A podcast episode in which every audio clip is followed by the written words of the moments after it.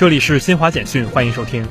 近日，我国迎来强降温、寒潮天气，部分地区出现大风、暴雪等恶劣天气，对煤炭生产造成一定影响。记者十一号从国家发展改革委了解到，目前主要产煤区寒潮已基本结束，全国煤炭产量快速回升。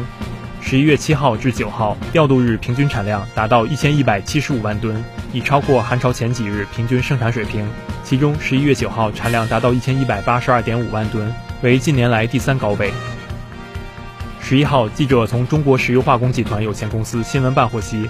近期中国石化江汉油田涪陵叶盐气田开足马力保障天然气生产供应，八口新井接连投产，目前该气田日供天然气增至近两千万立方米。可满足约四千万户家庭用气需求。记者十一号从甘肃省新冠肺炎疫情防控新闻发布会上了解到，甘肃在诊疗救治新冠肺炎患者时，坚持中西医并重、中西药并用，中医药参与治疗率百分之百。截至十一月十号，甘肃本轮疫情爆发以来，累计治愈四十一例新冠肺炎确诊病例，现均在定点康复医院进行康复观察。